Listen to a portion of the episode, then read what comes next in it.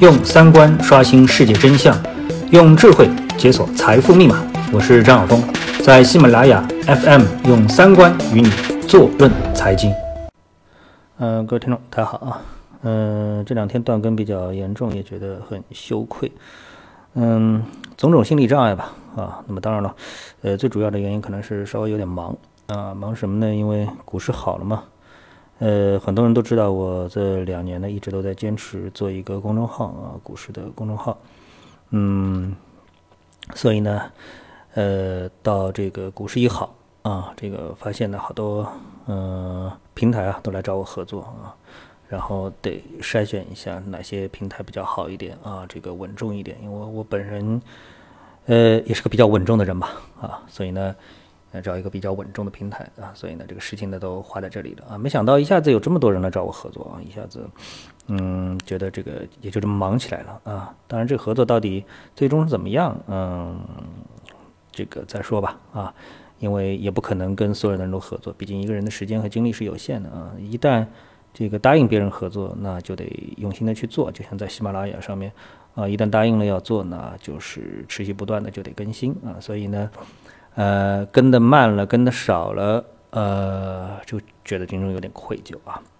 那么，呃，而且呢，我觉得啊，就是说在喜马拉雅上面，我今天突然想到，我觉得应该用一种漫谈式的一种谈法啊，不要太严肃啊，不要太严肃，就每天拿一个固定的话题，就一定逮一个话题之后跟大家谈。我觉得啊，这种就是呃教育式的啊，科教式的，好像我觉得不太好啊，不太好。嗯，还是谈一些自己可能对、可能不对的东西啊，一起交流一下啊。比如今天新闻啊特别多，我们看到今天呢，很多人可能都关注到了一个央视三幺五的晚会啊。那其他些事情呢，我觉得倒也呃，觉得没什么好说的。嗯，突然之间我发现，嗯，这个有一条，就是说长时间吸食电子烟啊，同样会产生对尼古丁的依赖啊。这个说这个电子烟啊也会释放有害物质啊，危害吸烟者和被动吸烟人群的一个健康。长时间吸食电子烟啊，同样会产生对尼古丁的依赖。嗯，我觉得这个就是怎么说法呢？不客气的说，有点扯啊。就是说扯什么呢？呃。首先，这个吸烟的人，你觉得他在乎尼古丁吗？啊，这个从吸烟开始，他就从来没把尼古丁的这个指标作为他吸烟与否的这样的一个关键的一个点来考虑啊。既然已经吸烟了，他就是从当中找到快感啊。我这人不吸烟啊，为什么不吸烟？呃，这其实没什么为什么啊。后来我发现，这个像我们家里啊。这个我奶奶就吸烟，然后我爸爸、我叔叔啊也都吸烟，哎，但是到了我弟弟跟我两个人啊，那就不吸烟。那所以这个基因啊，我觉得可能是一个比较重要的一个原因，就是说这种基因没有传递给我们兄弟俩啊，所以我们两人就不吸烟。就是这个吸烟啊，吸不出快感啊。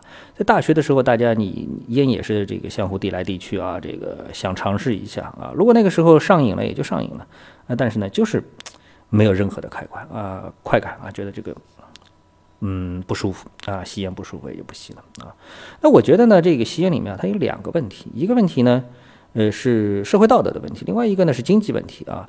社会道德问题呢，我觉得是这样，就比如像我这样不吸烟的人嘛，我看到边上有一个人啊，不停的吸烟，其实我最心里面啊，这个。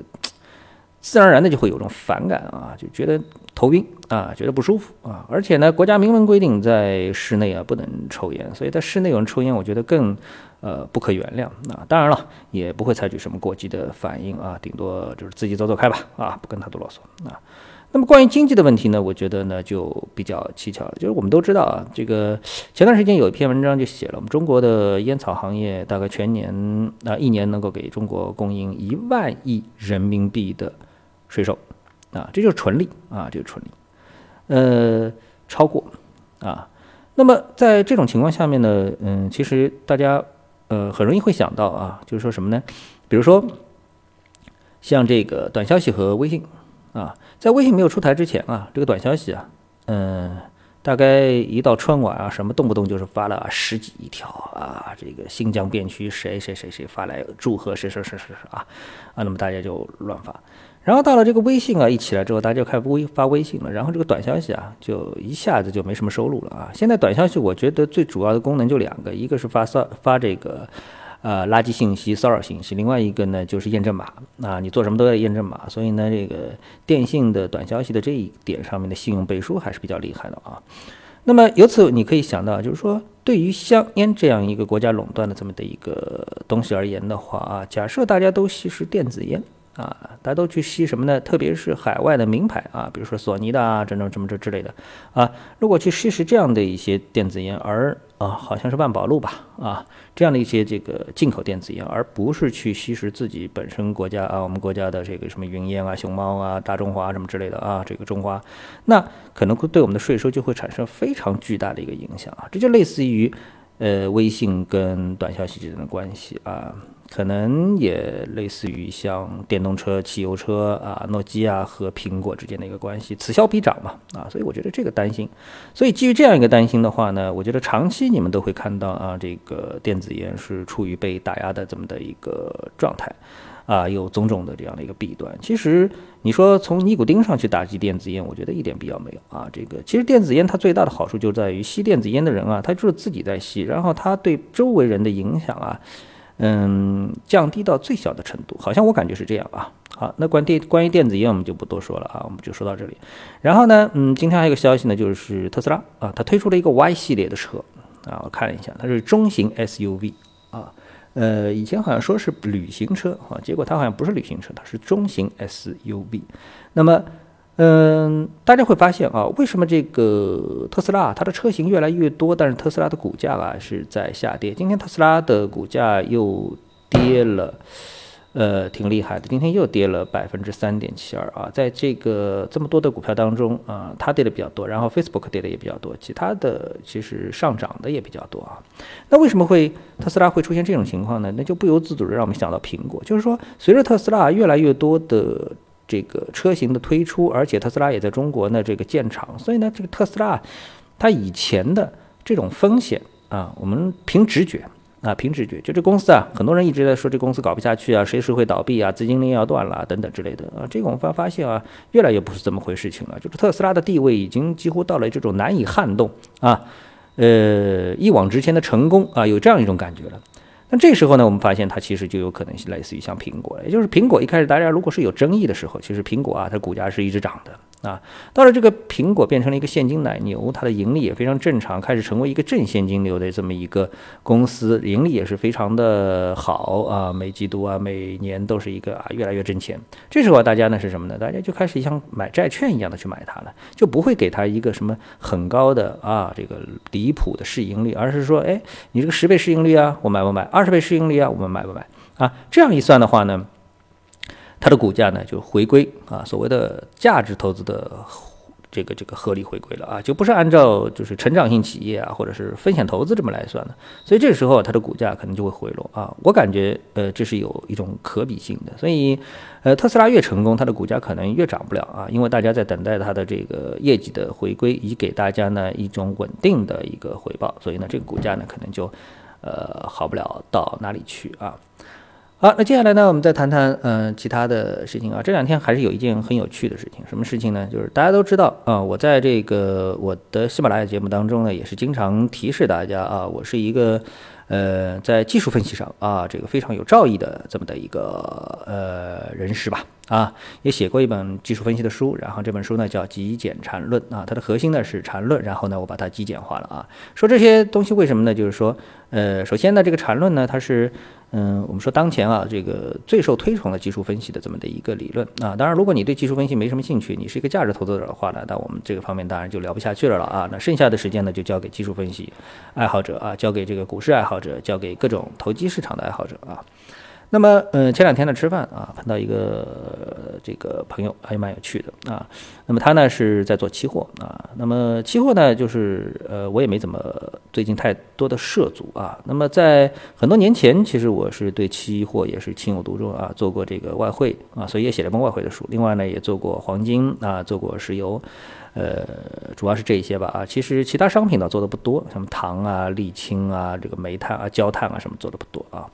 那当然，黄金呢做了一个月啊，赚了一倍啊。结果呢，本来还想做下去的啊，但是人嫌烦啊，我这人嫌烦。这好不容易开户啊，开在这个香港。那个时候黄金呃，我们国内的这个期货交易所还没推出，然后开了一个香港的户。结果开了一个香港的户呢，这香港的户啊，这个等我钱挣好的时候，这香港的这个货给这个国内的一家啊，这个大陆的一家嗯国资的这个公司给收购了。收购之后呢，他就开始给你发信说啊，这个，呃，客户我们都现在都要清退啊，这个不能帮你们交易了，因为现因为我们现在被收购了啊，居然有这种事情啊，这个啊，这个这个只能退户啊，别人就满世界找客户，他还要退户啊，结果把我给退了，退了之后我就懒得去啊再去做了啊，后来再做一些其他的事情，一忙就更不想去做了啊，因为呢做这个交易啊，它会有一个障碍，就什么障碍呢？就是说，呃，其实你的水平再高。嗯，再有对这个市场的一种看法，那么你最终还是要投入大量的时间去盯盘啊。这个你不盯盘，只是说，哎，你看我的水平多高啊，我的基本面分析的多好，我的技术分析的多好，但是你就不去盯盘，你终究是不能把这个呃波动变为利润的，对不对？啊，这就是我们一般的这个交易情况，都一般是有这样的一个情况啊。当然，这个我们比较一下，像这个买房子收房租就不一样，对不对？你买好了之后就扔在那里，然后收房租，你不用每天去关心房价的涨跌，你每个月就是收房租。所以这是两种完全不同的盈利模式啊。好，言归正传，那我碰到一个朋友呢，咱们大家也吃饭，吃饭了之后他就问了啊，他就是这个，嗯，呃，你能不能这个加个微信？然后呢，我是。在交易期货啊，能不能给我一些指导？呃，技术上给我稍微分析一下啊。当然我说啊，没问题，好，好了，微信加好了，然后他就把他的这个持仓的呃品种把微信给我了啊，照片拍了一下发给我了，然后我就回去了。回去之后呢，哎，过了两天想起来了啊，这个我还加过这个人微信，这个人问我啊，不回答别人不太好意思，就给他分析了一下，然后呢就发回了两段话，嗯。啊，这个之前其实我们呃就是在我的概念当中啊，其实我一直是认为这样，就是你不管什么品种啊，假设你是用技术分析的话，其实在你眼里他们都是一样的啊。所以呢，这人就让我跟他看了一下沥青和焦炭啊。那么他呢本身实业呢就是做沥青的，所以对沥青呢是情有独钟，所以看到这个沥青的价格了，老想买啊。那我说你这个价格啊，差不多就是在一个 M 头的这个右面啊，右面上面是一个很大的阻力位，嗯，这个呢你如果介入的话呢，其实收益和风险是不成正比的啊，赚赚不了多少啊，赚赚不了多少。但是跌的话呢，可能下面会比较深啊。好，这是一个建议。另外，对于焦炭来说的话呢，我说，哎，这个两千块钱这个位置上面呢，它就是一个很明显的啊，这个多空分水岭。如果在这根线之下呢，你就持空单啊，翻上去你就止损，止损之后如果站稳了两千之上呢，你就做多啊。这个其实。非常的明了啊，非常的明了，而且呢，呃，我就在这里不用不太多用这个缠论的术语啊，去形容这样一个行情了。哎，结果今天一看，哎，这个两个品种的走势完全如我所料，然后他今天又来问我了。哈，又来问我了，所以我觉得，其实作为一个分析者，即使你不是亲身去参与交易，那么站在旁观者的角度，你能够非常客观的用你的技术去评判，可能任何啊走势比较连续的这样的一个市场，以达成一个比较客观的一个结果。所以回到股市的话呢，哎，那么这两天啊，嗯，其实我的分析判断啊，真的是啊华丽踩点啊华丽踩点。那么我看到了。啊，我看到了啊！如果你去看我的公众号的话，就不会说我是吹牛啊。有人在公众号上留言说我你这个步步都查准了，你这个不吹牛吗？我说没问题啊。那你能你敢不敢就我每次的观点，每次啊次次都跟我反做，你敢不敢？啊，然后他就没声音了啊，就想必是不敢啊。因为什么？因为只要我的正确率超过百分之五十啊，比如说七十八十，这显然的啊，这是显然的，超过七十八十九十啊，到这样一个。你跟我反做，那你是必输无疑，对不对？我看好大盘，你就你就看空大盘；我看空，你就看好啊。那么你再怎么这个选股牛逼，你基本上大概率你还是会输得很厉害啊，这个输得很惨啊。所以呢，到了大盘呢，我们说华丽踩点啊，这个华丽踩点的这个大盘呢，呃，上证指数往下走啊。简而言之，上证上证指数在往下走，但是我们看到上证指数它已经盘的差不多了啊。我说要跌，它跌了。然后呢，在周四的。收盘的时间，并且呢，这个我写文章呢，就说，呃，明天应该是有一个反弹啊。今天果然有了这么的一个反弹啊。当然这样说的话，大家听听就觉得无趣了啊。这个涨也说对了，跌也说对了啊。其实呢，这个市场它本身涨跌确实有规律的，只不过，呃，你是不是敢大胆的说出来啊？